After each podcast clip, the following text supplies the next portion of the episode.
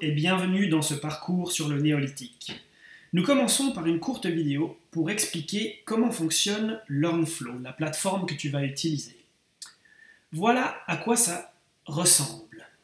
Tout d'abord, en haut, le titre de notre parcours, la vie quotidienne au néolithique, ensuite les objectifs et ensuite les éléments, les points, les exercices et les vidéos que tu vas faire dans l'ordre. En cliquant sur le premier point, ici, tu entres dans l'introduction. Il y a le titre, les objectifs et les consignes. Une fois que tu as réalisé euh, cette partie-là, tu vas cliquer sur ce bouton-là.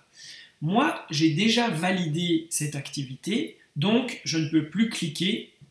Je suis obligé de revenir par ici en utilisant ce bouton, mais je vais te montrer à quoi cela ressemble. Donc imaginons, j'ai terminé l'activité, je vais cliquer sur ce bouton, valider l'activité une fois que je l'ai fait en entier, tac, et ça me ramène à mon menu principal. Regardons maintenant les vidéos que nous appelons capsules. Alors, la capsule 1, je lis la consigne. Écoute attentivement la vidéo, des exercices suivront. Donc je vais appuyer sur le play, le bouton play, et voilà, la vidéo est lancée, je vais l'arrêter pour pas qu'on soit dérangé par le son. Si je veux cette vidéo en plein écran, j'appuie sur ce bouton en bas à droite. Et la même chose pour sortir du mode plein écran, j'appuie sur le bouton en bas à droite.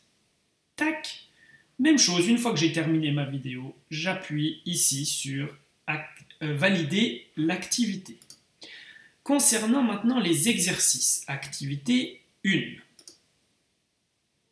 Voilà à quoi ça ressemble, la consigne. Je clique sur commencer l'activité, on me renomme la consigne, j'appuie sur OK, je réalise mon activité, je contrôle, je l'ai déjà fait, alors je vais te montrer avec une autre activité.